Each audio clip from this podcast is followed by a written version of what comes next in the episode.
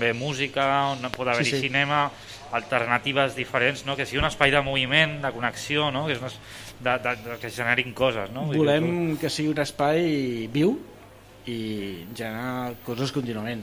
Des de dir, concerts de rock, a sessions tecno, a El cinema, el que de- sigui, cinema, sí. exposicions, el que, tot, de el tot, que, tot el de que... tot. Tenim un espai realment privilegiat que ens dona de sí per poder-ho fer. De fet, ja vam fer un, un intent, que en el que abans parlàvem, Albert, que Sí, sí. vam organitzar el vilatge de la Birra, Sí, que sí, van- sí, sí. van venir aquí, Correcte. bueno, podríem dir que els millors cervesers de, no només catalans, sinó italians, belgues i anglesos. Van fer aquí un festival brutal, eh? Mhm. el 2018, que potser amb el temps el tornarem a repetir. Farem una edició més endavant. Molt bé. Molt bé, Esperem- bueno, bé, Esperem que sí, que es Sí, pugui home. celebrar i que puguem anar reobrint mica en mica la cultura, que al final la, cervesa fa cultura també. No? I tant, cervesa és, ho tenim molt arraigat a casa nostra i Com, bueno, a com, més, a, com a mínim genera moments molt xulos, de molta complicitat, amistat i, i, de, i, de, i de, bueno, de disfrutar el moment, no? Exacte. Bueno, doncs ja ho sabeu, els que esteu escoltant-nos amb, amb el tap room de, de cerveses al Mugàvar, al carrer Binèfar, i on es preveuen un munt d'activitats no? en els propers mesos, aquest espai de cultura cervesera, on, on passaran moltes coses i no, no només pels veïns d'aquí, de, del nostre barri, sinó que qualsevol persona, i a més pels amants de la bona cervesa, és un espai no? per, per Pels amants de la bona birra, Ja per està. començar, i pels amants de la bona música, per continuar. Ah, Exactament. I a partir d'aquí. Molt bé. Escolta, un, un, un contacte, això suposo que evidentment teniu a la web eh, habilitada, Sí, eh, digue'm els seus contactes perquè la gent pugui prendre nota o se miri ara la web per poder Bueno, la fer la web- comanda per, per, pel cap de setmana. la web, si la voleu visitar, és almugaver.com i ahí, allà trobeu la nostra història, també trobeu una mica com elaborem la birra i també trobeu la nostra botiga. No? Si voleu fer una comanda, doncs benvinguda sigui. I sobretot veureu on estem, que serà l'espai on començarem a desenvolupar doncs, tots aquests esdeveniments que, que volem dur a terme. No? Doncs eh, per la meva part, jo estic encantat de conèixer-te, ha sigut un plaer. I... Si el 12 de juny voleu, fer, voleu posar aquesta carpa al pati, el, aprofitant que hi ha aquesta fira, doncs, ho podeu fer. Parlem-ho. Esteu, esteu, ben- sou benvinguts i podem repetir aquesta experiència i diguem-ne ampliar-la durant el temps i disfrutar d'això. Doncs s'agraeix. Eh, pensa que tot el que diguis queda gravat, eh? Vull dir Sí, que al sí, final sí, sí, t'agafem sí, ràpidament la Sí, mà sí. Sí, sí. i Jo in, in, intento complir la meva paraula, normalment ho intento.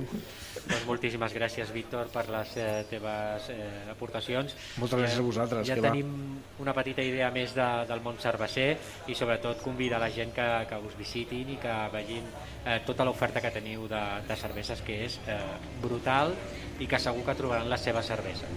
Moltíssimes gràcies. Moltes gràcies, Víctor. Fins Eh, us- aviat, espero veure-us aviat. Sí, no us aneu perquè ara ens tocarà una estoneta l'última entrevista del dia amb el, amb el Legends Team, també un projecte impressionant de, del nostre barri i mentre estan arribant us deixem amb una mica de musiqueta, de, com ja sabeu, de DJ Missouri, als plats. Estás escuchando las emisoras del grupo AMSC. Síguenos 24 horas.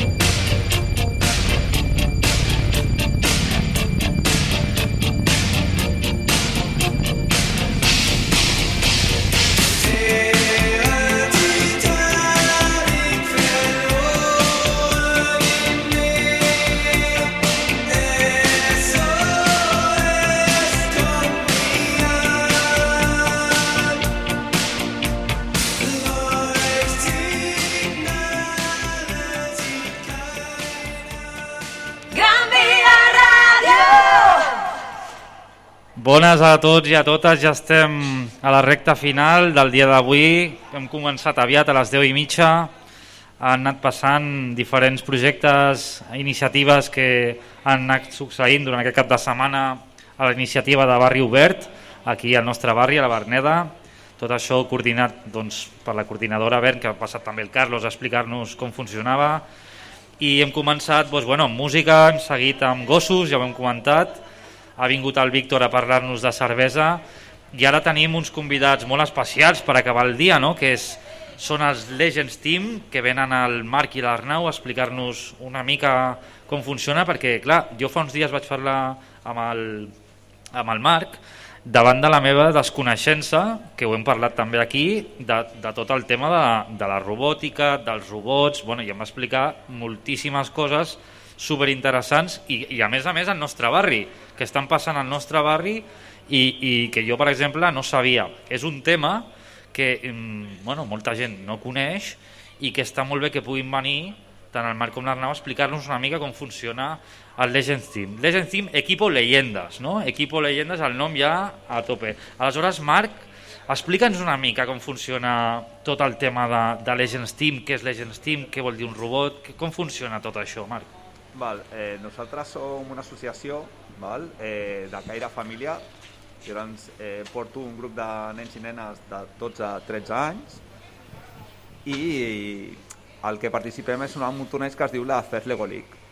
La FES Lego League és un dels tornejos de robòtica més importants que hi ha a nivell mundial i en el nostre cas participem a la franja d'edat que va dels 10 als 16 anys, val? o sigui, seria fins a primer de batxillerat. Eh, aquest projecte mm, és de robòtica, sí i no. La robòtica és l'excusa per treballar moltes altres coses que necessitaran els nois i noies en un futur. Concretament, eh, la FES Lego League eh, es dividirà en tres parts més importants. La que més crida l'atenció i més espectacular, sense cap mena de dubte, que és el, el robot.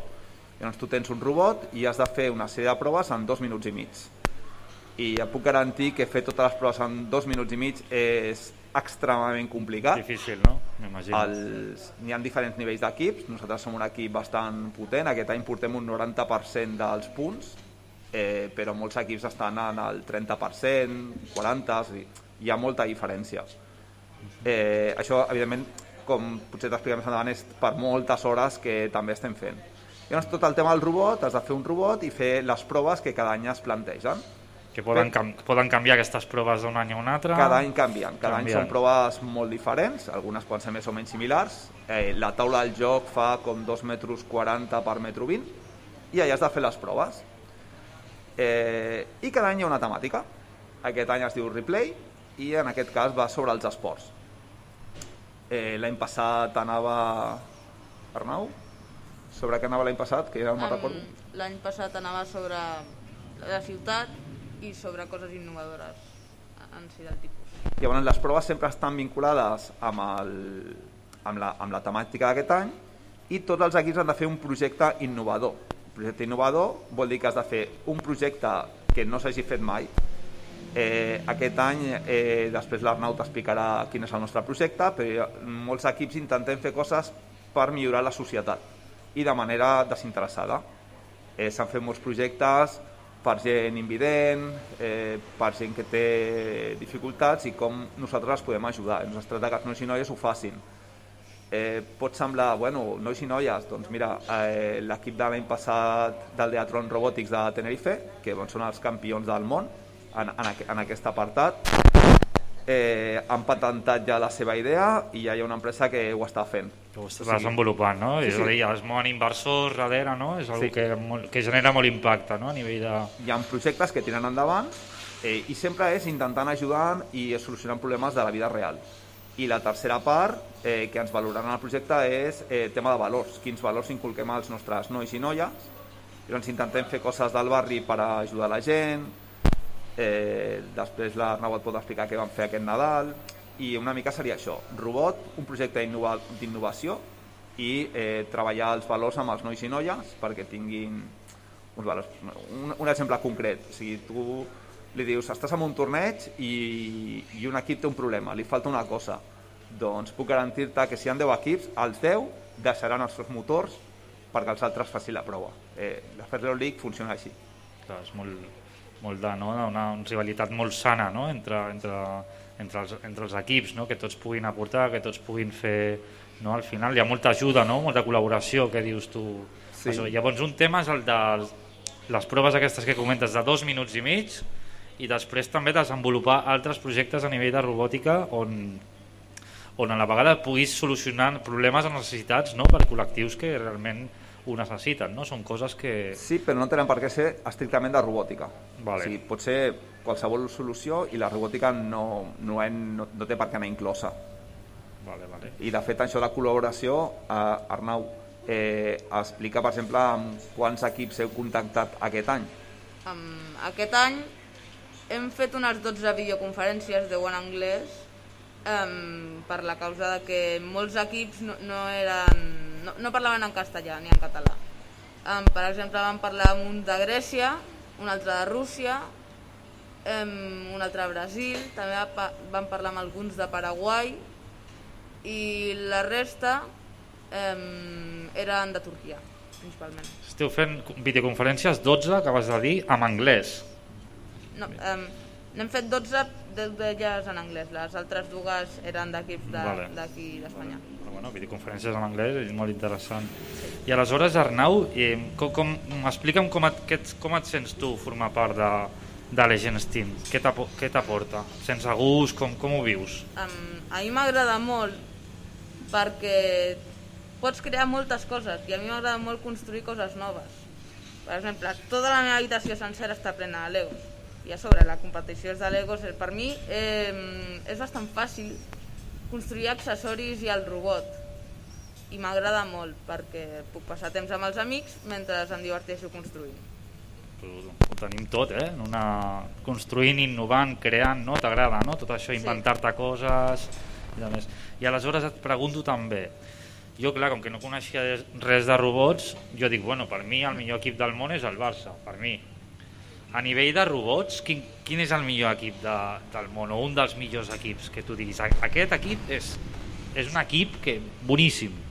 si, si ens haguéssim de fixar en el que va guanyar l'últim torneig internacional um, seria FX Ingenium però és que cada equip té una cosa especial perquè ho poden fer d'una manera o d'una altra. Per exemple, alguns poden ser molt, molt animats a explicar un projecte o fer la presentació del projecte d'innovació i el joc del robot no se'ls doni tan bé. Però és que totes aquestes miques aporten i, bueno, um, FS Ingenium um, feia unes bones presentacions i sí, són molt bon equip. Són molt bon equip. D'on són aquest equip? Són d'aquí també? Sí, de Pamplona. Pamplona? Sí. O sigui, aquí a Espanya hi ha, bueno, a Catalunya i Espanya hi ha bon nivell d'equips, per lo que veig, no? Perquè heu parlat d'un equip de Tenerife, no? També fa una estona que van sí. guanyar i que també són molt bons, no? Entenc, aquests de Tenerife. I ja, i ja, ara que fem la similitud amb el Barça, hi ha un Messi dels robots? Existeix un Messi dels robots? Alguna, o, o un superrobot que, que, que és el millor robot de, no? Eh, un, un, bueno, un fora de sèrie o un jugador o una persona que tu hagis um, conegut o... De, bueno, persones, que cadascú té una cosa especial, que seria el mateix que els robots. Per exemple, un robot mmm, pot tindre els accessoris superxulos que funcioni, per exemple, amb hidràulica, però que als jugadors no se'ls doni tan bé però és que cadascú té una cosa especial i llavors en si um, no, no hi ha millor jugador perquè en, en si és, és en equips. En equips. I robots potser n'hi hauria però és que també depèn. Mo molts equips utilitzen el robot bàsic. I llavors no no, no, no hi ha gaire diferència. I el nostre per exemple e, és molt diferent. És compacte per estampar-se contra les parets i alinear-se, saps? I si no fos compacte, potser al transportar-lo fins, fins a, a la competició, al torneig, um, es desmuntaria i s'hauria de tornar a muntar. És important el concepte que, que remarques, no? que també l'ha comentat el, el Marc, d'equip, de, de treball en equip, no? que sou un equip. Quan sou a, a Team Legends? Quan sou a l'equip? En el nostre equip som set membres, si l'entrenador, i som, bueno, som sis, um, quatre nois i dos noies, tots entre 12 i 13 anys. Aquest és el nostre segon any participant en la tercera Elite. Perquè cada equip té un entrenador, no? Això és, no? és, és molt important, no? que hi hagi algú que gestioni l'equip, no? Sí, però de, depèn de l'equip poden haver-hi un, dos o més entrenadors saps? No, no, no és només un. Un staff tècnic, no?, per dir-ho sí. així, no? Diferents, diferents això. Molt bé, bueno, veig que t'agrada molt i que ho tens claríssim, no?, el de Legends, els robots, eh, t'agrada moltíssim, no? Molt. Sí? Més que qualsevol altra cosa, és el, el teu hobby preferit, et, et voldries dedicar a això, ho veus en un futur? Bueno, no, no sé, saps? Jo voldria ser mm, enginyer o professor de tecnologia, i bueno, ja que m'agrada molt construir també potser dissenyador i bueno, sí, potser voldria T'agradaria, no? Tirar per aquí, no? Clar que sí, sí, sí ja sabeu.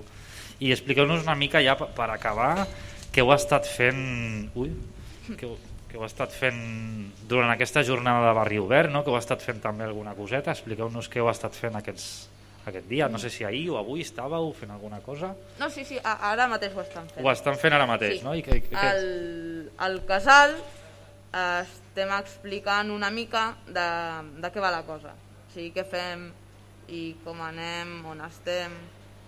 Per exemple, ara mateix um, bueno, nosaltres tenim un local que ens ha deixat um, al Mercat de Provençals i allà és on practicam el robot i on fem reunions us ha cedit un espai no? Sí. perquè pugueu treballar no? durant la setmana, no? us trobeu per la, durant la setmana de, mm, ens trobem cada divendres i estem entre dues i tres hores i bueno, de valors va, vam recollir brossa del parc unes 70 quilos, potser unes 10 bosses i per Nadal vam fer una campanya de recollida de joguines en la que vam recollir mm, potser 100 euros valorats en joguines i 148 en 40 euros que després ens vam gastar per comprar joguines al Dream. Molt bé, ostres, déu feu, molt, feu moltíssimes coses, eh? Esteu, esteu tot... I tu com, com ho vius, això? Com ho vius tu? Com tot aquest projecte de Legend Steam i, i a més és que se't veu content involucrar no? la, els joves, la canalla, no? a més amb els robots, els valors, fer projectes pel barri, jo crec que és super interessant. No? Només és que, com has dit tu al principi, no només amb un robot, sinó que hi ha un, un munt de coses darrere que, que, bueno, que les trobo super interessants. Doncs bueno, és molt intens. Sí, no? És aixecar-me, sobretot ara que el torneig eh, és ja, és aixecar-me ja pensant en robòtica eh, i tot el dia igual. Eh, aquestes setmanes estem fent 6-8 hores d'entrenament. Eh, pel Nadal, Setmana Santa, les hores que poden estar els nois i noies són unes 20 hores.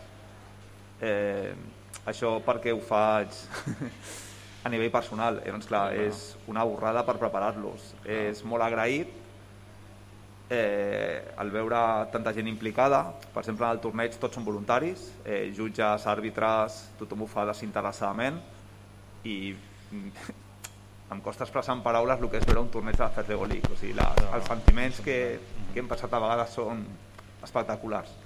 I a més, com dius tu, hi ha un, bueno, hi ha un munt de gent implicada, no? a més desinteressadament, vull dir que hi ha una comunitat darrere molt, molt important de gent que es vol involucrar en, tot, en totes aquestes coses. No? De, i, com dius tu, no? el, el participar al final en, en aquesta lliga no? deu ser un sentiment no? de, de... Sí, el, el fet de poder haver arribat l'any passat a la final nacional Eh, aquest any intentarem tornar-ho a fer. Eh, no sabem el nivell dels equips que hi haurà en el nostre torneig. Sabem que són dels equips més importants de Catalunya, però en un torneig poden passar moltes coses i per contra d'altres coses, en els tornejos de robòtica, per com està en aquest tipus de torneig concretament, hi ha molta subjectivitat. I llavors sempre depèn de com valorin els jutges la teva feina. Eh, no sé, potser l'Arnau vol explicar-nos una mica el projecte d'innovació que heu fet aquest any Um, aquest any, um, com el projecte ha d'estar involucrat en l'esport, hem fet una aplicació per motivar la gent que faci més esport. Primer vam fer una enquesta i vam preguntar per què la gent no feia més esport o per què no feia més. I era majoritàriament per falta de temps. Però quan preguntàvem per què la resta de gent no feia esport, la, la majoria deien que era perquè, perquè eren uns vagos. Clar, clar, fa mandra, no? Sí. Fa quan són els altres sí. és perquè són vagos, quan ets tu és perquè no tens temps. Eh? Clar, clar, clar. A, a, a, a, aquí ho deixem. Clar, clar, clar que sí. I llavors... I després, doncs, una de les parts innovadores de l'APP és que et diu missatges motivadors i conscienciadors. Després tu tindries un personatge i el personatge podria estar més gras o més fort depenent de quant esport facis. Per exemple, tenim exercicis perquè depèn del que facis, eh, o sigui, el, el personatge es posi més fort o més gras. I després, amb cada exercici, et dona monedes amb les que després pots comprar altres personatges. Després et demana les dades per recomanar-te alguns exercicis en concret. Però també hi ha un mapa en el que voldríem posar el, la distància que has corregut, um, on estàs i, i bueno, quants punts has guanyat. Però tot això mm, ho hem, ho hem fet amb una aplicació, un programa que es diu Figma.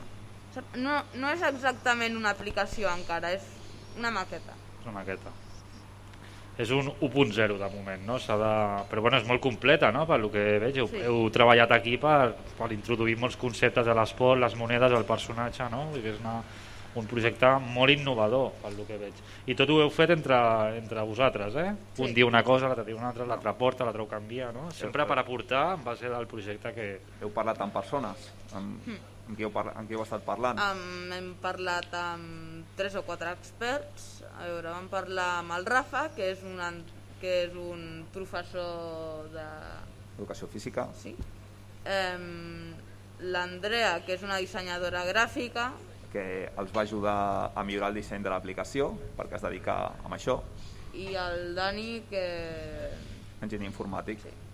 Clar, heu anat buscant professionals externs per complementar on vosaltres no podíeu arribar, no? Un Després informàtic, un... Van anar a, a algun gimnàs, a, concretament al Viva Gym, van ensenyar l'aplicació, llavors els hi van dir que podien millorar d'aquesta aplicació, que els hi agradava, i llavors van fer els canvis pertinents, perquè dintre del projecte d'innovació se't demana que parlis amb experts, que vegis, t'ajudin a que tu no puguis fer, i et donin un feedback per veure si això té sentit, no té sentit, com ho pots millorar.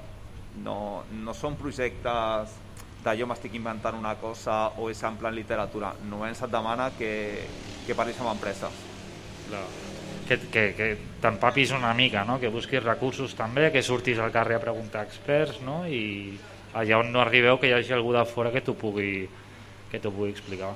Saps? Pues molt bé, eh, estic molt sorprès eh, de parlar amb vosaltres, bueno, jo i tots els que ens estan escoltant eh, aquí i, a, i en directe pel, pel dial de Ràdio, de Ràdio Gran Via, perquè jo fins ara, fins fa 10 minuts no sabia tot això que m'estàs explicant Arnau i, i crec que bueno, és fer una feina magnífica m'ha agradat molt tot mm, com ho has explicat i com, com ho tens tot a la ment eh? com, i el treball en equip no? aquests valors que, que, com- que comentàveu doncs jo crec que els trobo molt interessants pues només em queda desitjar-vos sort per tot el que esteu fent a veure si, si d'aquí un temps us veig al final de la Lliga o de Campions, ja ho veurem i moltíssimes gràcies per passar-vos per aquí, als dos, i, i enhorabona pel vostre projecte. Moltes gràcies a vosaltres, ha sigut un plaer venir-vos a, a visitar i esperem en un futur tornar a veure'ns, evidentment. Clar que sí.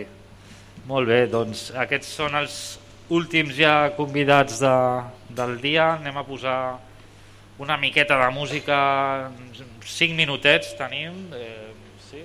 Sí. I ara, i, i de seguida ens acomiadant. Cinc minuts, cinc minuts. Estás escuchando las emisoras del grupo AMSC. Síguenos 24 horas.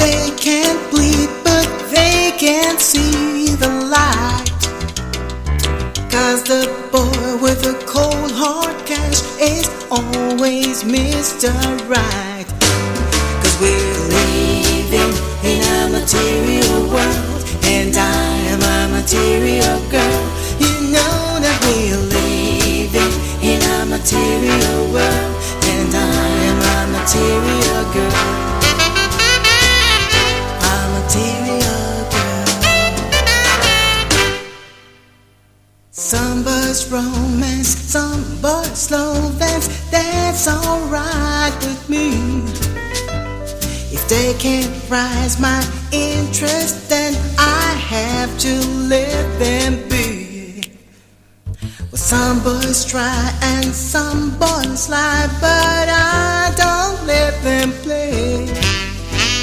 The only boys who save their pennies make my rainy day. Cause we're living in a material world, and I am a material girl. You know that we're living in a material world, and I am a material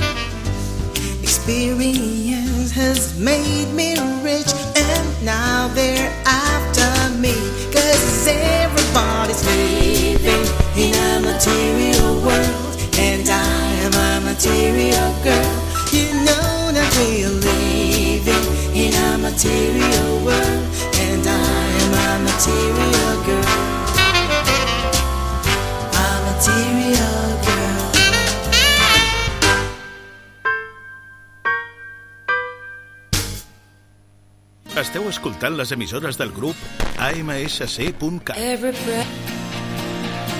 Gran Via Ràdio, 91.2 FM. Associació de mitjans i serveis culturals en ràdio i televisió local de Catalunya. www.amsc.cat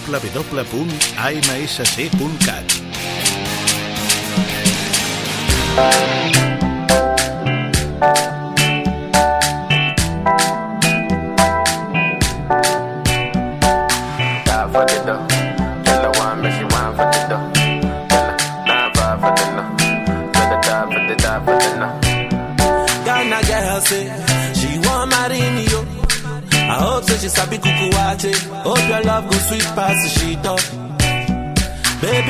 say, I say your body na killer oh. Oh, yeah, I get it tired of your body. Oh, only on your body.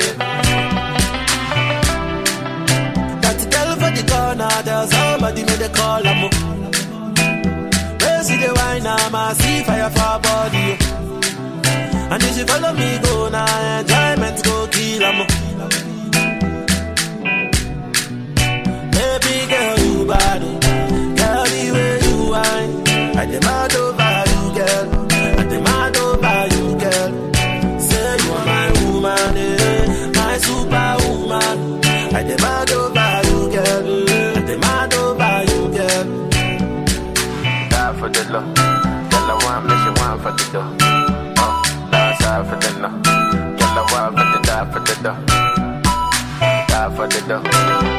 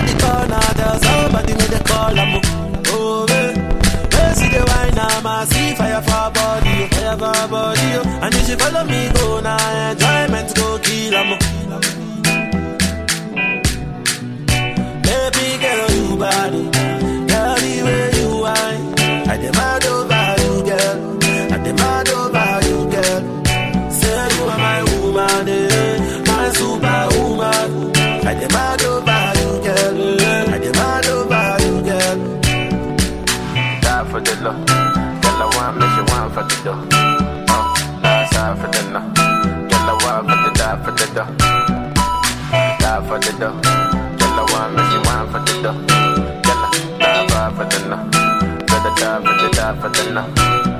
Ghana girl say she want marry me yo.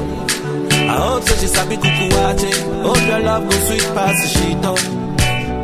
Baby girl, I swear, I say your body na killer oh. Oh, yeah, I get it tired of your body. Oh, only on your body.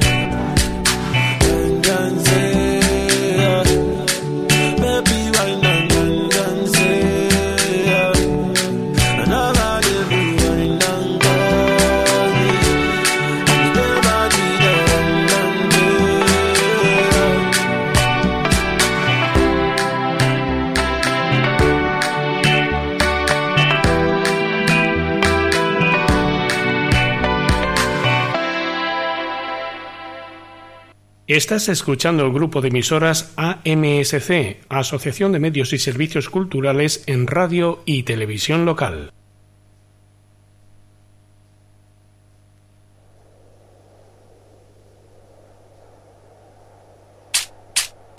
Every breath you take, every move you make, every bound you break, every step you take, I'll be watching you.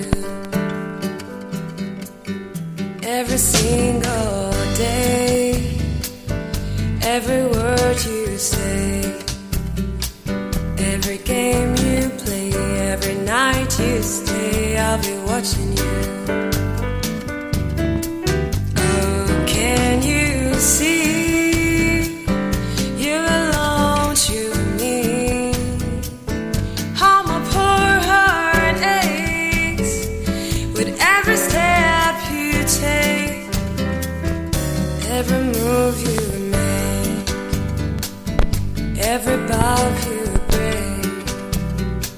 every smile you fake, every claim you stake.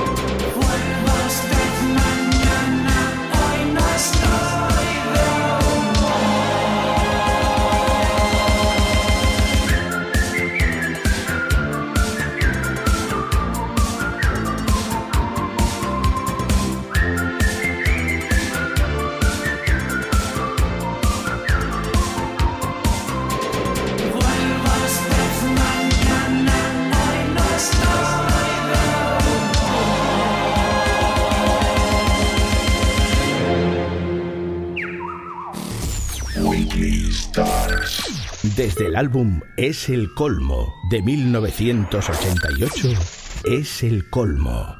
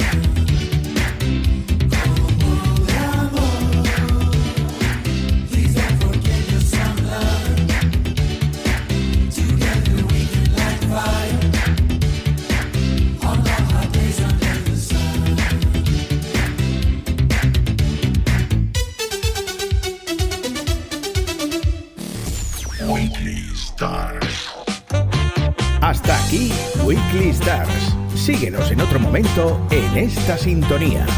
Espai ofert pels següents patrocinadors. No le des más vueltas.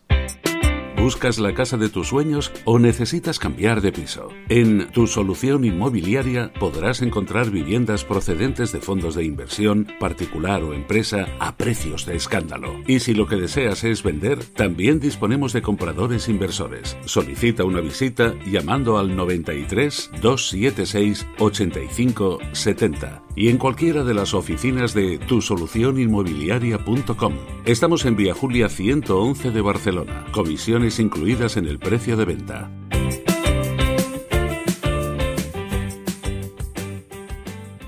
Gran Vía Radio. Estás escuchando las emisoras del grupo AMSC. Síguenos 24 horas.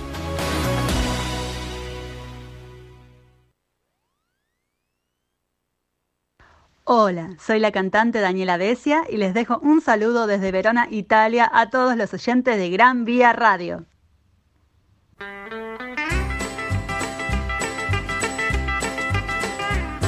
We're the two new people that's moved to the middle of the block.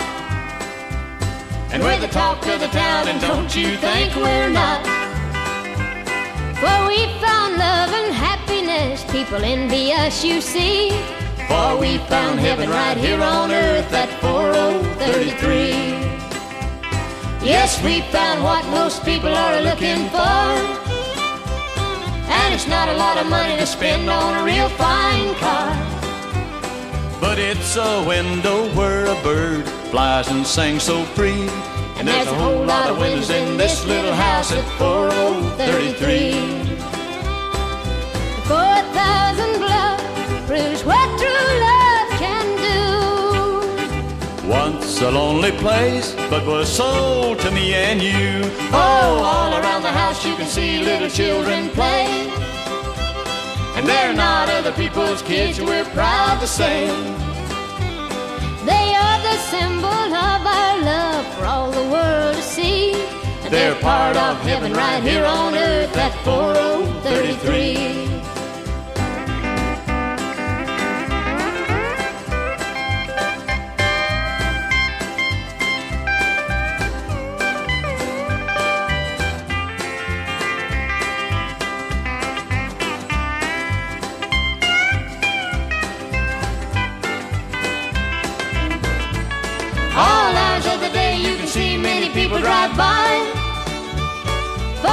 For a look at the house they think fell from the sky.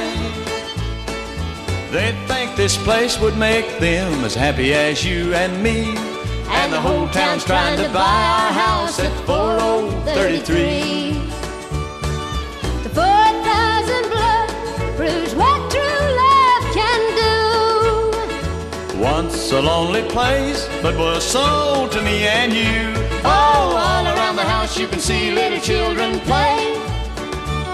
And they're not other people's kids, we're proud to say. They are the symbol of our love for all the world to see. They're part of heaven right here on earth at 4033. We're not gonna sell our happy little house at 4033. Wouldn't take a pretty penny for the love we have at 4033. You are listening to the AMSC Group radio stations, Catalonia's Association of Media and Cultural Services in local television and radio. Gran Via Radio, 91.2 FM. Follow us 24 hours at www.amsc.cat. Gran Via Radio, 91.2 FM.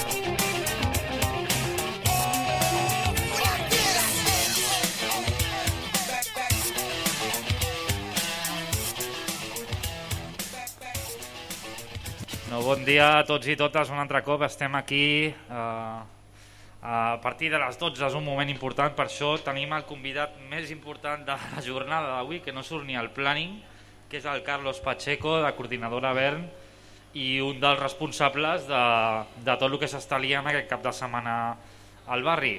Bueno, eh, ho hem comentat abans, però gràcies a Bern, eh, l'activitat que estem portant a terme ara mateix, eh, Ràdio Gran Via pel Canvi es pot dur a terme, conjuntament amb un munt d'entitats i projectes i iniciatives que s'estan eh, generant aquest cap de setmana, no? Ha passat el company el Joan de l'orquestra, on estem d'aquí una estona també a Pere Calafell, l'acompanya també Mònica de Bocaria de Gossos, on també tindran activitats al Pau de Sant Martí. I bueno, benvingut Carlos, bon dia. Molt bon dia, Albert, moltes gràcies Com per la estàs? invitació. Com estàs? Molt bé, molt bé, aquí doncs, aportant una mica la, la part de, de, la, de la coordinadora. Molt bé. Eh, Comentàvem abans que el divendres vam estar amb DJs, amb un projecte conjunt amb, amb, una, amb una escola d'arquitectura de, de Poble Nou, amb la taula d'Espera Quart, on la jornada consistia no, en explicar projectes per tornar a recuperar a l'espai públic, aquest espai públic que més durant la pandèmia, doncs, eh, per motius evidents, que ha sigut molt complicat, i ara doncs, ja es comencen a moure coses a nivell de- d'entitats, de, projectes, no, de coordinadores, de federacions, perquè la gent té moltíssimes ganes de, de tornar al carrer, de sortir al carrer, i explica'ns una mica, perquè del carrer va una mica això de barri obert, que ja ho diu el nom, i explica'ns una mica com, com veu pensar aquesta idea, què va passar, qui ho, qui ho ha creat i en què consisteix.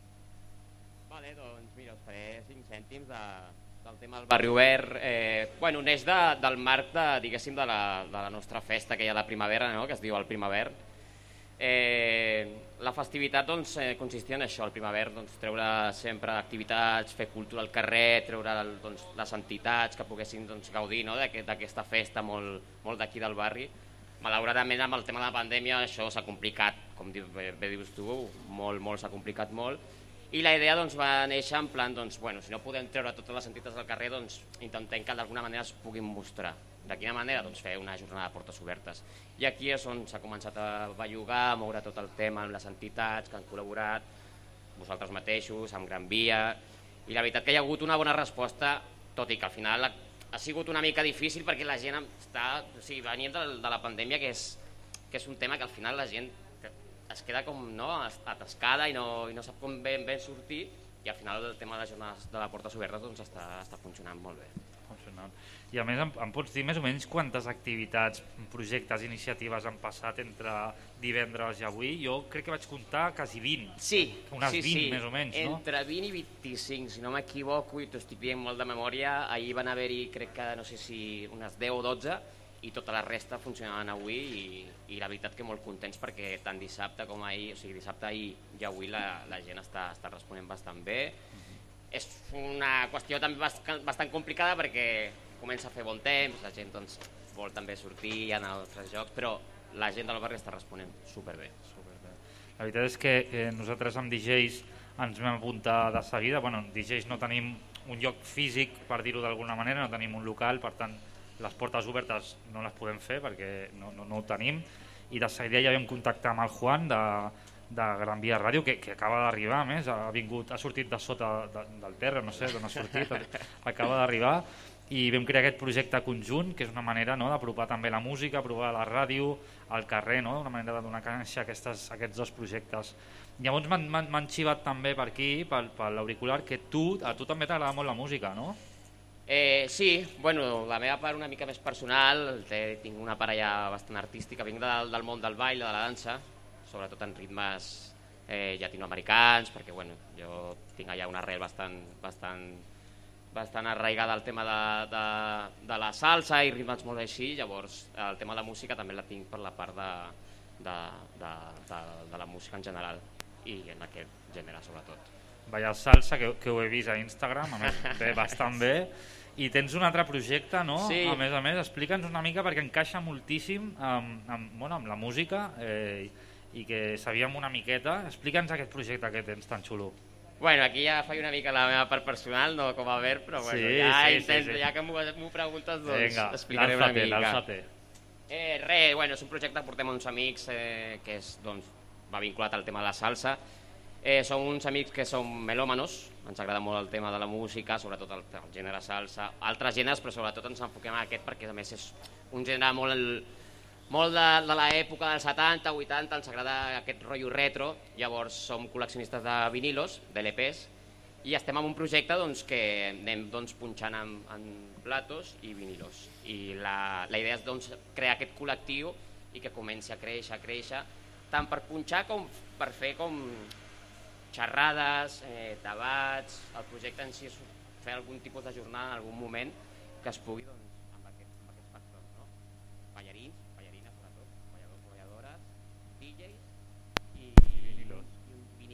tema de, de reunions i debats. Òbviament, si hi ha músics, millor, perquè és la part que també la música en viu és el que ens dona vida. Però sí que és veritat que a vegades doncs, depenem molt d'això dels concerts, si no hi ha concerts no podem ballar, no pot... llavors aquest col·lectiu és això, de- d'agafar i de dir, escolta, eh, tenim nosaltres les nostres eines, doncs anem a fer cosetes. Clar I estem amb això. Ens sortint un, ens està sortint un matí rodó musicalment parlant, eh? perquè entre el Joan, no? que també és un crac i director d'orquestra amb un projecte involucrat al barri, DJs que també ens agrada música, que el, que el Joan també era DJ, va estudiar DJ, Sí, sentit, ràdio a la vegada, tu amb el teu projecte personal, així que t'està quedant molt empaquetat. Molt bé, doncs jo donaré pas a- al Juan, un, un, un mestre, el Juan, gràcies a ell també estem aquí col·laborant amb, amb DJs, que també et vol preguntar algunes coses. Eh, Juan? Perfecte. Doncs eh, bon dia, bona hora a tothom, bona, bona jornada, bona tarda a tots els, que ens, els oients que ens estan en aquest moment escoltant a través de la ràdio, a través del 91.2 FM i 100.3, la ràdio del teu districte, que és eh, Gran Via Ràdio, que avui se suma a aquesta iniciativa de BER, a DJs pel canvi, i sobretot doncs, moltíssimes gràcies per eh, donar-nos també que vosaltres doncs, ens, ens doneu aquesta possibilitat d'un any més de poder col·laborar. Bé, doncs, eh, bueno, nosaltres eh, ja ho havíem parlat, no?, de que la ràdio està creixent molt. Eh, la ràdio del districte de la nostra ciutat de Barcelona i, i Gran Via Ràdio, que pertany a la xarxa de ràdios comunitàries de, de Barcelona, de l'Ajuntament de Barcelona, amb totes les ràdios que formem aquest conglomerat, doncs eh, creix. Creix a unes velocitats importants, Uh, a banda també doncs, eh, ens, la seva germaneta, que és la televisió local de, de Sant Martí, també doncs, eh, necessita un- d'un d'un espai i nosaltres et volíem demanar doncs, eh, a veure com ho tenim, perquè és una, una pregunta molt important en aquesta temporada de bueno, doncs, eh, veure no? la, la situació com, com la tenim actualment perquè la ràdio doncs, eh, pugui continuar integrant-se com s'està in- integrant en el, en el nostre districte. Bueno, eh, ben bé la pregunta, no sabria com contestar-te-la, però bueno, ja hem tingut molt, molt contacte amb tu, Juan, ja ho saps. Uh, sobretot també agrair-vos que estigueu aquí, col·laborant, juntament amb Dies pel Canvi. I de cara doncs, això, a respondre, doncs, ja, ja saps que sempre intentem fer suport, doncs, apoyant tot el que puguem, amb, amb temes de, de, òbviament, de xarxa, d'associacisme, o sigui, tot el que calgui, el que passa que hi ha vegades doncs, que per coses alienes a nosaltres els temes doncs, es limiten bastant i la veritat que aquí doncs, nosaltres ja ens, ens marquem entre cometes perquè, perquè no, no, no, no tenim aquesta potestat però sempre que es pugui col·laborar i, i poder ajudar perquè això creixi i la xarxa més, tingui més, més pes i, i pugueu estar no, més, eh, diguéssim, físicament més, més assentats, per nosaltres seria bueno, Mhm.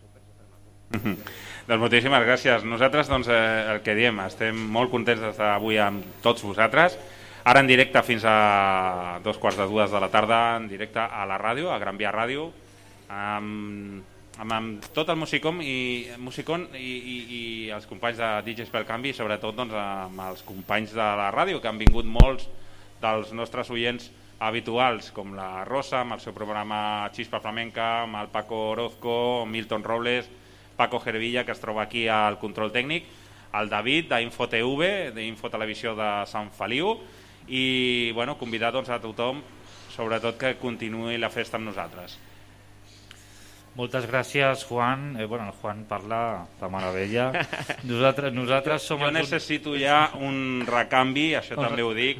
Ens ho dirà. Necessito donar una passa cap endarrere, són molts anys de ràdio i sobretot aquesta emissora doncs, eh, porta molts anys eh, eh, bueno, que, que, que, que, que la ràdio és molt, és, un, és molt sacrificada en el sentit de que per sobreviure doncs, ara mateix també doncs, eh, costa molt, moltíssim i jo necessito donar un pas en, al- enrere i deixar també a banda que la, les, noves les noves generacions i els nous companys doncs, eh, eh, prenguin també una miqueta eh, la, eh, les riendes de- d'aquest projecte. Exacte. Clar, són molts anys el Juan eh, amb la ràdio com, com comenta des de DJs també aprofitar per saludar a tots els companys i companyes com diu el Juan de, de ràdio que estan tots per aquí i bueno, tornar a agrair al Carlos i a la coordinadora Vern pues, l'oportunitat que se'ns ha brindat avui, no? fer aquest, aquest desplegament tan xulo eh, no? amb dues entitats pues, no? que anem molt, molt a la part, no? que al final la música i la ràdio pues, és, un, és un vehicle no? de, de, de comunicació universal, la música, que ens agrada a tots i a tu també, no? amb el que ens acabes d'explicar. Així que moltíssimes gràcies, Carlos, et deixem A tranquil ja, ens hem no, portat no molt bé. ens hem sí, ja portat molt m'esperava més xitxa, o sigui que me'n vaig tranquil, me'n vaig Bueno, tranquil. bueno, ara encara no s'ha acabat el dia, eh? Vale. Bueno, no, i agra agrair-vos realment a tot, el, a tot el personal, el desplegament que hem tingut, que la veritat que aquesta col·laboració entre les dues entitats, amb, amb el Juan, l'Albert, els altres companys i companyes, la veritat que és d'agrair, perquè el que necessitem més, més que mai ara és doncs això, no? Eh, sortir al carrer, fer-nos fer-nos el, nostre, el nostre barri, fer-nos cada cop més, un altre cop, re- reprendre tot aquest tema de, de la cultura i, i doncs us agraïm eh, la presència i, i tota, tot el tinglau aquest que està, està molt guai. Molt bé, gràcies, Carlos. Pues ara us deixem amb el DJ Missouri, també, de, de DJs pel canvi. Um, de DJs pel canvi, pues, bueno, van passant diferents DJs amb els que col·laborem, però bueno, DJ Missouri forma part de, de l'entitat, és un dels fundadors i a més és, és, un, és, un, és un crac. És, eh, crec, que, crec que ha tret un tema fa poc, no sé si el vol posar ara o, després, o potser més tard. Més tard perquè és canyero, igual es cau l'edifici aquí davant, vale? però us deixem amb el Suri que, que us posarà una estoneta de musiqueta fins al nostre proper convidat, eh? que és un convidat també molt, molt potent.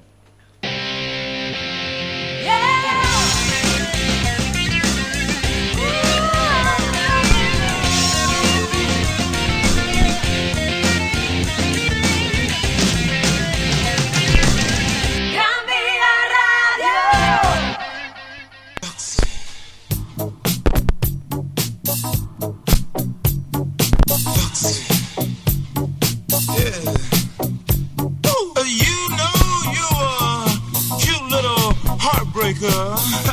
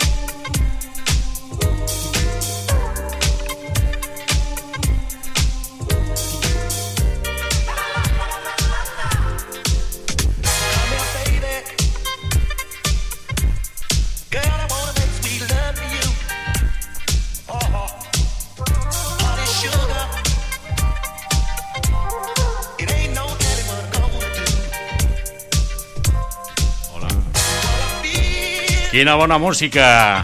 DJs pel canvi. Mitjançant Gran Via Ràdio, 91.2 FM. I anem a connectar amb el nostre company,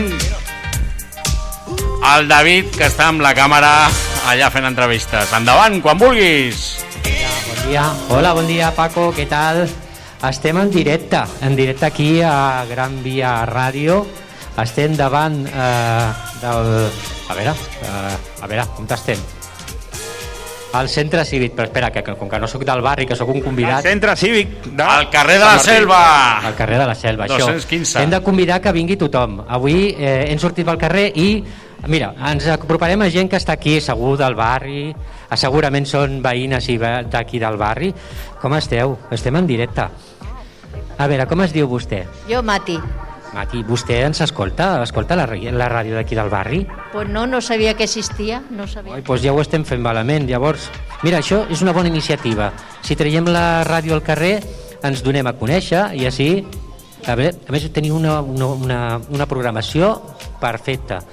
Doncs ara us heu d'apuntar al dial i quan arribeu a casa memoritzar... És allà que teniu, és aquest que teniu al cotxe? Sí, aquest mateix.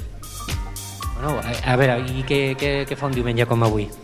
Pues bueno, passejar, com que ara no podem fer gaire cosa. Que ha sortit amb les seves amigues, no?, pel que veig. He sortit a caminar, ens hem trobat aquí, veia que havia una mica de... A veure, i vostè, com es diu? Berta, A veure, Berta, i com, quin dia més maco, no?, per, per passejar. perdona?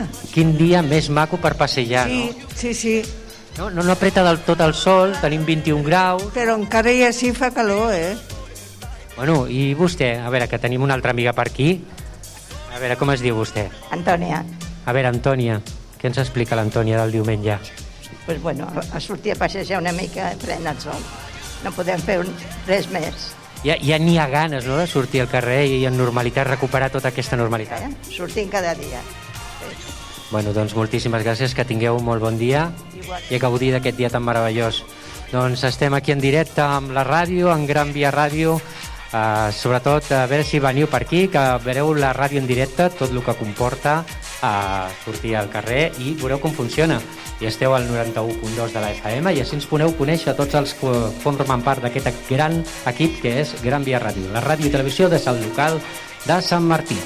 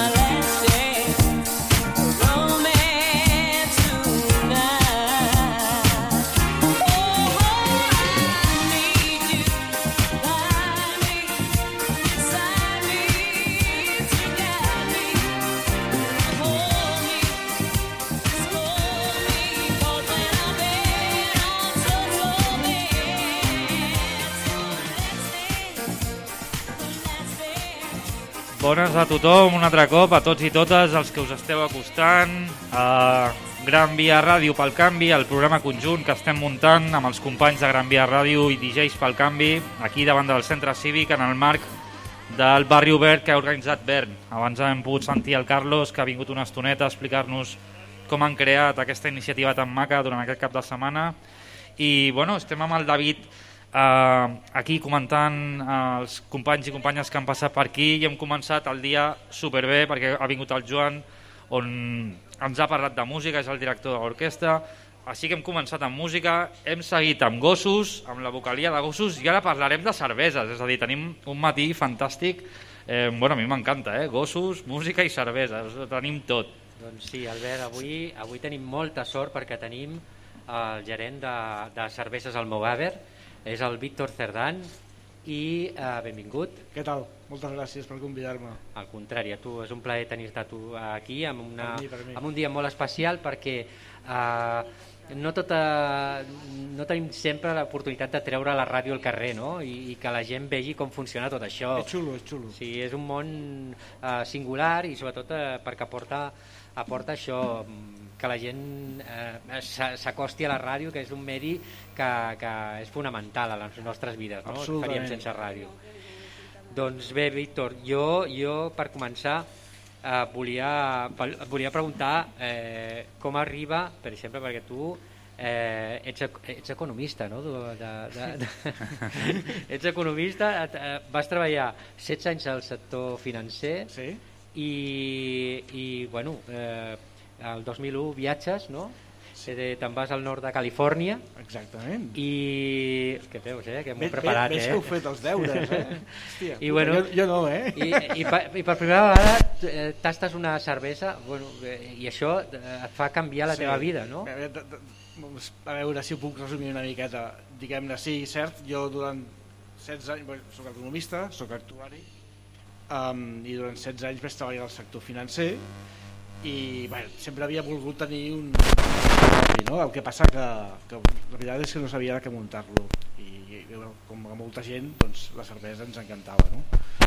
o com a mínim el que eh, pensàvem que era cerve que és l'única cervesa que existia no? perquè aleshores si sabeu que això de la cervesa artesana està fent un boom ara però fa 10 anys no hi havia res i fa 20 encara menys i bueno um, doncs, doncs bueno com vaig, vaig fer un viatge a Estats Units me'n vaig anar sol amb la motxilla i bé doncs, um, amb un amic que vaig fer allà vam, per casualitats de la vida perquè volíem visitar una, una bodega de vins d'allà al nord de Califòrnia no?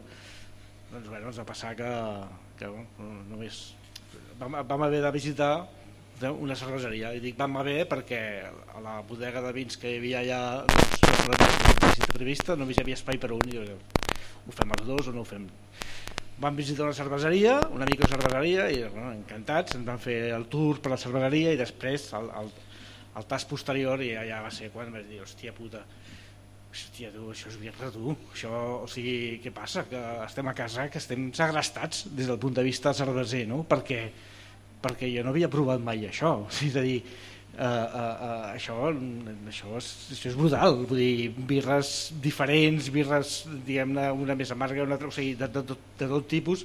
Jo aleshores no tenia ni pensat muntar una cerveseria però va ser el primer, el primer bueno, va ser com un cop que vas dir, hòstia, llavors vaig tornar a Barcelona, vaig tornar a fer la meva vida fins que, cúmuls de casualitats, al final, doncs, eh, amb, amb- amb un amic, doncs vam, vam decidir muntar el projecte del Mugabar. Jo intento posar-me a veure, intento posar-me a la teva pell i crec que seria molt fàcil passar del sector financer al món de la cervesa. Eh? Amb, amb, pel que fa, o sigui, molt més divertit, eh? No, molt, molt més divertit. Si el sector financer, bueno, la veritat és el que vaig estudiar, m'agradava i tal, però al final, diguem-ne, eh, muntar un negoci i muntar-lo de birra, és a dir, no té... És com de, és com de la, nit, de la nit del dia, no? Es fa de colors i, bueno, és un màster, un aprenentatge constant. La veritat és que, que és un aprenentatge constant. Escolta, i jo, jo et volia preguntar per l'equip que teniu a, aquí a, a Almogaver. Eh, Vull, parlar, pa- vull preguntar pel Francesco sí? eh?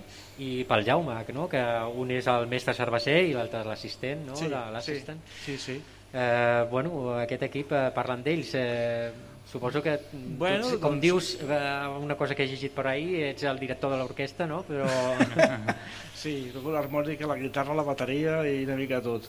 Bueno, eh, el cas és que bueno, doncs, eh, el projecte del Mugabar va anar, va anar fent-se gran i va arribar un moment que necessitàvem un cerveser professional, amb uns estudis de d'haver fet cervesa de mestre cerveser eh, com il fo, diguem-ne, a més a més bueno, doncs, doncs, eh, que, que garantís diguem d'alguna forma que la qualitat de la cervesa que anàvem a fer a partir d'aquell punt en endavant seria la que nosaltres la que sempre havíem volgut no? i doncs en una fira a Itàlia, a Rimini eh, em vaig coincidir amb en Francesco i jo estava en aquell moment buscant cerveser i ell estava buscant un projecte eh, on, on, on desenvolupar-se professionalment no? la veritat és que bueno, l'espai on ens vam conèixer doncs, donava molt de sí, però una fira de cervesa no? Eh, m'ho puc imaginar, m'ho puc imaginar. I, i, i bueno, la veritat és que ens, ens van entendre de seguida, vam veure que teníem una mateixa idea del que volíem fer i bueno, doncs li, li vaig explicar una mica el projecte eh, és un projecte ambiciós que, que de fet des del seu punt de vista jo crec que era el que ell necessitava no? per desenvolupar-se bueno, professionalment i desenvolupar tots els seus eh, skills, totes les seves eh, aptituds cerveseres per poder fer el que estem fent ara no? i bueno, doncs, la veritat és que em conèixer de seguida doncs, vam començar a parlar ens vam posar d'acord de seguida i res, va fer les maletes ell, el Francesco és italià és del, del sud d'Itàlia de, de Foggia i mm, no s'ho va pensar, va venir cap aquí des d'aleshores que estem amb ell, ell, ell és el director tècnic, el mestre cerveser i la part eh, diguem-ne artística i tècnica del que és fer cervesa no? Sí, per aquí, eh, aquí l'Albert, que, que és eh, més entès en, en el món de la cervesa, més que jo, però n'he vist que teniu un catàleg eh, bueno, eh, brutal. Clàssica, Pau and Love, Wakanda, Wakanda Bourbon, Wakanda Elderflower, eh, Imperial, i al final eh, eh, és, és brutal el, el vostre catàleg de, de cerveses. A veure, qui no trobi aquí una cervesa al seu gust, eh, segur, malament, que, eh? segur que la troba Segur, És segur. a dir, no, no, no hi ha persona que no pugui trobar una cervesa que li agradi uh, molta gent es pensa que no li agrada la, la cervesa perquè està acostumat al que era antanyo que havia el, el, el, el monogust no? el monogust, lager eh, feta de la manera que la fan els big boys no? i clar, d'alguna forma la cervesa artesanal, la cervesa artesana del, el que es diferencia o una de les coses amb les que es diferencia respecte del món industrial de la cervesa és que nosaltres eh, donem possibilitat, de- diversitat, varietat, que la gent pugui escollir la birra que li agrada, no? o la birra que li agrada en el moment que li agrada, perquè et poden agradar totes i una t'agrada més en un moment, una t'agrada més, t'agrada més una altra, o t'agrada més aquella o t'agrada més aquesta. Diu, Nosaltres des de que estem aquí, al barri de la Pau, a la Berneda, doncs um, hem fet, crec que, si no m'equivoco, hem fet 22 tipus de cerveses diferents. No, no, jo, jo, jo, jo he repassat i m'he deixat aquí un fotiment del catàleg, la veritat és que... No, Sí. i a sobre, i a sobre eh, m'ha cridat l'atenció no, que, que a sobre eh, teniu enviament gratuït a partir de 50 euros, eh, t'aportem la cervesa quasi a casa, Sí, no? podeu entrar a la pàgina web. Aquí és on entra el Jaume, no? De, de... Bueno, sí, de, de, diguem, de, depèn, depèn on. L'àrea metropolitana doncs, eh, fem el repartiment nosaltres mateixos, no? Um, i fora de l'àrea metropolitana doncs, ho fem amb una agència de transport. El Jaume és l'assistant brewer i el, el nostre repartidor, el que passa que ara mateix, doncs, malauradament, està en ERTO, no? Mm, com tants altres treballadors. Sí, aquí, aquí, aquí és, també eh, et volia preguntar, eh, la situació mm, crec que ha sigut eh, caòtica no? en el món de cerveser, no? perquè clar, eh, tota l'hostaleria tancada a Barcelona, Sí, a aquests veure. horaris eh, bojos per poder eh, implantar la vostra activitat i desenvolupar, vendre el vostre producte, que ha sigut un, un, un tema molt dur, no? m'imagino. Sí, la veritat és que, a veure, nosaltres estem aquí eh, a, a, a la Pau des de... Bueno, vam, vam posar en marxa la, la fàbrica des del 2017 i bueno, el 2020 va començar sent un any molt bo, estàvem, bueno, estàvem realment estàvem doblant facturació, però diguem dintre del nostre creixement, no? Però, um, però esclar, uh, va venir el Covid i això s'ho vam portar per, so, per davant. No? Uh, penseu que el 2019 nosaltres el vam, el vam tancar que el 98% de la nostra facturació era bars i restaurants. És a dir, estàvem és dramàtic. just... Sí, dramàtic, va ser dramàtic. Llavors, aquest any ha sigut un any de buscar, diguem-ne, o accelerar projectes que teníem pensats i en marxa, no? Um, Sí, aquí és on tindríeu de, canals, de, no? de potenciar el canal internet perquè el consum de cerveses em consta de que, de que quan anaves al confinament a fer la compra les, les estanteries de la cervesa també estaven buides, no? els Sí, supermercats i tot això tenim- que consum n'hi ha i cultura de, de cervesa tenim aquí a Ara, Catalunya Diguem-ne, a, a Catalunya és el, del joc de l'Estat on més cultura cervesera tenim segurament perquè el món de la cervesa artesanal és on vam començar amb una diferència de 5-7 anys respecte a la resta de l'Estat més o menys, eh? Sigui, hi haurà casos puntuals, però mm, de, parlant de forma general eh, podríem dir que, que, que és això. I llavors s'ha desenvolupat aquí doncs, bueno, el que s'està desenvolupat a la resta de l'Estat també, no? però sí que re realment eh, el que hem viscut mm, des dels inicis i podríem dir de 10 anys cap aquí és un increment eh, extraordinari eh, tant de cerveseries com de cervesers, no? de, de, de bevedors de cervesa artesana que realment eh, doncs ja saben el que veuen i, i són exigents. No? Doncs aquí, aquí tenim per, per exigent tenim a l'Albert que aquest és el que entenc més de cervesa perquè jo sóc bastant eh, poc consumidor d'alcohol que aquesta és una altra eh? la teva afició de la moto i la compatibilitat amb la cervesa no és massa no? Bueno, hi ha moments per tot, quan vas en moto no veus i quan veus no vas en moto, no? Sí, sí, aquesta, aquesta, aquesta és l'opció no? i sobretot la que, que s'ha de fer no? la que s'ha de recomanar Sí, sí, sí. Per fer les dues coses bé, no? Sí, sí, i tant. Sí, sí. Doncs Pues- Albert, pues, sí. eh, tu mateix, jo... D'acord, jo tinc una bateria de preguntes pel Víctor. Eh, recull una mica... Dispara, dispara, sí, dispara, sí. estàs preparat. Agafo una mica el, el, el que acabes de comentar, estic totalment d'acord. Abans ho hem comentat, de fet, jo me'n recordo antigament, no? quan fa molts anys que vaig provar la primera cervesa artesana, dels productors que hi havia aquí a casa nostra, no? el Mugavar, els companys de 08 d'aquí del Clot, Mhm. eh, Guineu, no? el dels primers que veu sortir no? com un producte nou, no? un producte fresc, no? artesà, Diferent, on- diferent. diferent, exacte, eh, i és una mica el que has dit tu, cada un té la seva cervesa i en el seu moment, a més pot jugar molt amb els tipus de llupus, no? que és algo també molt desconegut, no? Sí, és i és, és entrar és entrar una mica en aquest món i evidentment comparteixo amb tu que, que els últims 10 anys ha sigut un boom de productors d'estils a Barcelona sobretot, no? com a capital, Sí, sí, sí, no? sí. molt referent de, de molts bars, molts jocs, el BBF també un gran festival no? Sí, d'aquí sí. de casa nostra on, on es promou la cultura de la cervesa artesana. Llavors jo t'he fet una bateria de preguntes que es diu mulla't amb les respostes, Víctor, Hòstia, que llavors aquí- jo et dono dues opcions et dono dues opcions i tu has de triar una sincerament. Uf. Vinga. Sí, ha de ser sincerament, a més a més. Sincerament, sincerament, no m'enganyis, eh? I si vols després jo et dic la que trio jo, vale? A veure. Vinga, la primera és IPA o NEIPA? Uh, IPA en general. IPA en general, vale, jo també. Imperial Stout o Làmbiques? Hòstia puta, és que clar, és complicat, eh, no es pot triar aquí, eh? No, alguna que t'agradi més que l'altra? no, no, sé, no sabia dir-te, anem a dir làmbiques, però una Imperial Stout ben feta... Uh, hòstia, és que són moments molt diferents.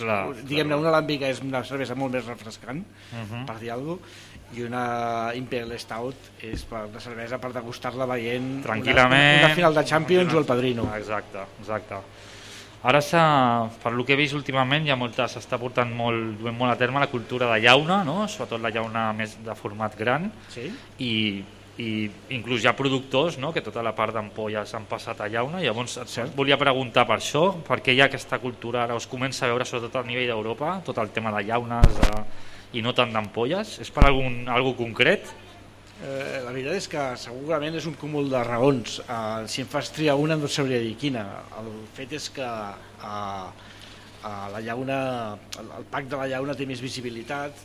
Penseu que nosaltres ens diferenciem, evidentment, per la cervesa. També hem d'intentar diferenciar-nos externament. La llauna dona més joc, en aquest sentit. Però jo penso que és una, bueno, una moda o una tendència en el, en, el, en el món de la cervesa artesana que ve de fora i que, com tot, eh? i que, nos, que aquí també està, està, està arribant i realment eh, bueno, doncs, eh, no sé si hi ha una raó però el fet és que és així Sí, sí, a, ni- a nivell de disseny també s'estan veient uns Sí, dissenys molt més elaborats, no? molt més de màrqueting de les, de les Sí, empreses. Veure, veure els dissenys de les etiquetes, Sí. eh, siguin ampolla o siguin llaunes, doncs són sempre dissenys supercorrats, Exacte. superatractius, i intentant explicar el que hi ha dintre, la, dintre, del, del, de la llauna de l'ampolla, no? Mhm.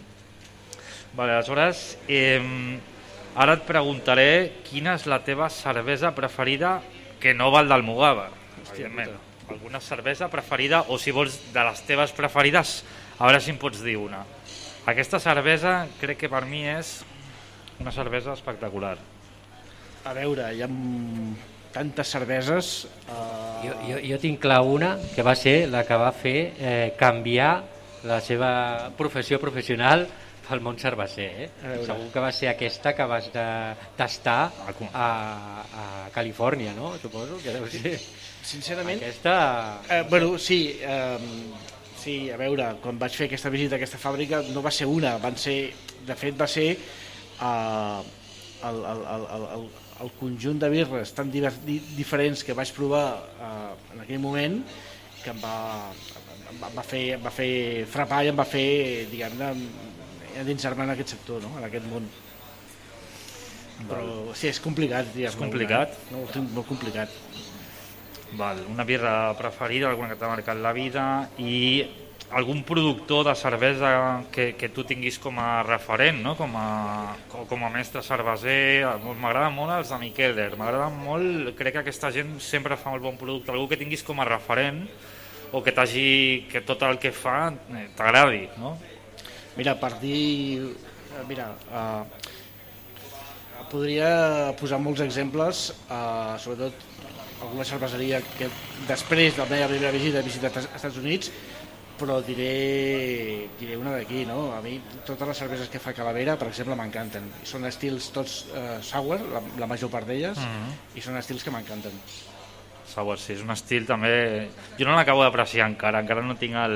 És, és, és, és a provar-ho, eh? Sí, Anar- sí, és, segur, segur. És com les làmbiques, eh? que no, encara no, no he tingut el... No les acabo d'apreciar. Sé que són, no? són una meravella també, però encara El gust és una cosa que s'educa. Quan més proves, més aprofundeixes, més te n'adones i més gaudeixes de, de, tinc jo tinc un problema de- d'incompatibilitat amb l'alcohol. Llavors, eh, una putada, cervesa, clar, és que si anem a fer una tasta de cerveses, amb la primera ja agafo la cogorza i no passo de la segona a la tercera. Sus barato, sus barato. Sí, sí, això sí, Sí, sí. és molt, molt econòmic. Sí, sí, sí. Bueno, hi ha una cerveseria al Vallès, a, a Montornès, que fa, fa cer- cerveseria artesana, em refereixo que és a cervesers, que té un parell o tres de cerveses artesanes que no tenen sense alcohol. Sense alcohol. Per dir-ho. També n'hi ha. Prenen nota. S'estan veient sense alcohol, també cerveses artesanes sense gluten es comencen a veure, no? Sí. també per tot, el, tot aquest públic de, Sí, sí. no? Llavors, el, el panorama actual cerveser a casa nostra, que l'hem comentat una mica fora, però bueno, és, eh, jo, jo considero la meva opinió que a casa nostra tenim molt bon producte aquí a, a casa nostra, molts bons productors, molt bones cerveses, a més molt potents. Sincerament, no, no cal parlar del Mugàver per dir que el nivell, el nivell de, de, de qualitat de les cerveses fetes a Catalunya és molt bo. És altíssim. Hi ha, hi ha, hi ha nivell. Com diu aquell, hay nivell, eh? Hay nivell, hay eh? nivell, eh? Sí, sí, sí, sí, doncs sí, hi ha hi ha molt de nivell. O sigui, hi ha 10 anys cap aquí, diguem-ne, tots i cadascun de nosaltres ens hem posat les piles i hem anat millorant la, nostra, la qualitat de les nostres cerveses i realment el, el nivell eh, És no, altíssim. no, no tenim res a envejar o poc envejar a fora Sí, sí, és a dir, sí. i és més, moltes vegades tenim el gran avantatge de que són cerveses que com que són d'aquí a prop doncs són, són molt més fresques cosa que és molt important de cara a degustar una bona cervesa especialment les IPAs no? Que sí, fa 5 anys o 10 anys doncs, eh, la major part d'IPAs reconegudes venien dels Estats Units però clar, una IPA que ve de 10.000 km de distància no té la frescura impossible que la que té una IPA ben feta com les que es fan aquí que està aquí al costat i que es, eh, la prens acabada d'embarrilar acabada No, d'embotellar, acabada fresca. d'enllaunar fresca, fresca. El llúpol demana això, que sigui fresc Uh, Víctor, uh, projectes uh, que tinguem sobre la taula tot i el context actual que és tan difícil uh, uh, recomana'ns uh, què, fareu, que, que, on podem visitar-vos, on podem contactar amb vosaltres. He vist que la web és eh, brutal, teniu un packaging immillorable, dir, la presentació és, és espectacular. Ara falta això, que la gent eh, s'apropi a vosaltres, eh, que conegui la marca Almugaver de cerveses del barri a sobre, que esteu a prop, i, i, i que ens... Eh, bueno, és això, on, on la gent on, que ens Mira, escolta... tenim realment aquest any eh, aquest any Covid ens ha donat eh, a part de molta feina d'aquella feina que o sigui, miserable de gestionar misèria que dona molta feina ens ha donat temps de preparar projectes i realment eh, estem a punt de, de no de culminar sinó d'acabar un, de, de començar un projecte molt interessant que és el Taproom no? estem a punt d'obrir el Taproom nosaltres bueno, estem aquí pels, que són veïns del barri i pels que no són veïns i que vulguin venir òbviament també. Estem al carrer Binèfar al carrer Binèfar número 19 estem davant de, del, poli, del poliesportiu municipal de la um, aquí tenim un espai molt xulo que tenim un pati de 600 metres quadrats on ara explicaré les activitats que estem preparant i eh, bueno, tenim un espai també que estem, estem acabant de fer el Taproom que bueno, serà un, de fet serà un bar-restaurant eh, que obrirem eh, de dilluns a diumenge i que bueno, tindrem tots els nostres estils cervesers i alguna cer- cervesa també eh, que no sigui nostra, convidada i donarem, diguem, serà un restaurant com il fo, obert al públic eh, i a més a més tenim previst fer moltes activitats, entre les quals eh, sessions de sessions eh, tecno, Bé, eh, sessions també... Sí, no, no, dir, estem parlant amb gent... Albert, pren nota de l'adreça i el calendari. Sí, sí, l'Àlex també ho està escoltant, que Sí. tenen previst al Mugabar fer sessions tecno. I, Realment estem, estem parlant amb uns DJs d'aquí a Barcelona que són molt bons, saludo des d'aquí el meu amic Nil, d'Astra, que estem preparant sessions de, de, bueno, de tecno molt, molt xules durant, que durant tot el dia. No? També estem preparant um, bueno, uh, de, cicles de, de, de, de concerts de rock, també hi ha previst quan es pugui fer cinema a la fresca, Um, és un espai que dona molt de sí, a més que és un pati que és obert però a més té una taulada a 12 metres, del, o sigui, no els mullem, vull dir, les activitats que probablement allà tenim el gran avantatge de que no els haurem de per què cancel·lar per culpa del temps. Sí, que hi ha un porxo gegant, no? Sí, exacte, hi ha un porxo molt gran i, i bueno, doncs allà és el, és el projecte que tenim i que esperem començar uh, ben aviat. De fet, si us voleu anotar una data, una, una data sí. uh, el 12 de juny uh, tenim previst, eh, bueno, el 12 de juny és el Festival de Mediona, sí. que com sabeu és un dels, és el festival pioner, un dels festivals més importants de cervesa artesanal, no només de Catalunya sinó de l'Estat, que, com, que per, qual, per causes Covid no es poden celebrar a Mediona, se celebra a totes i una de les, de les cerveseries que normalment participem a Mediona, doncs ho fem a la nostra fàbrica i allà també tindreu oportunitat de gaudir, esperem ja tenir el taproom obert i esperar gaudir d'aquest dia que estarà obert al públic també. Bé, veig que no només és un taproom on hi ha evidentment el producte de, no, del Mugavar i un restaurant com comentes, sinó que és un espai d'interacció també entre persones on hi ha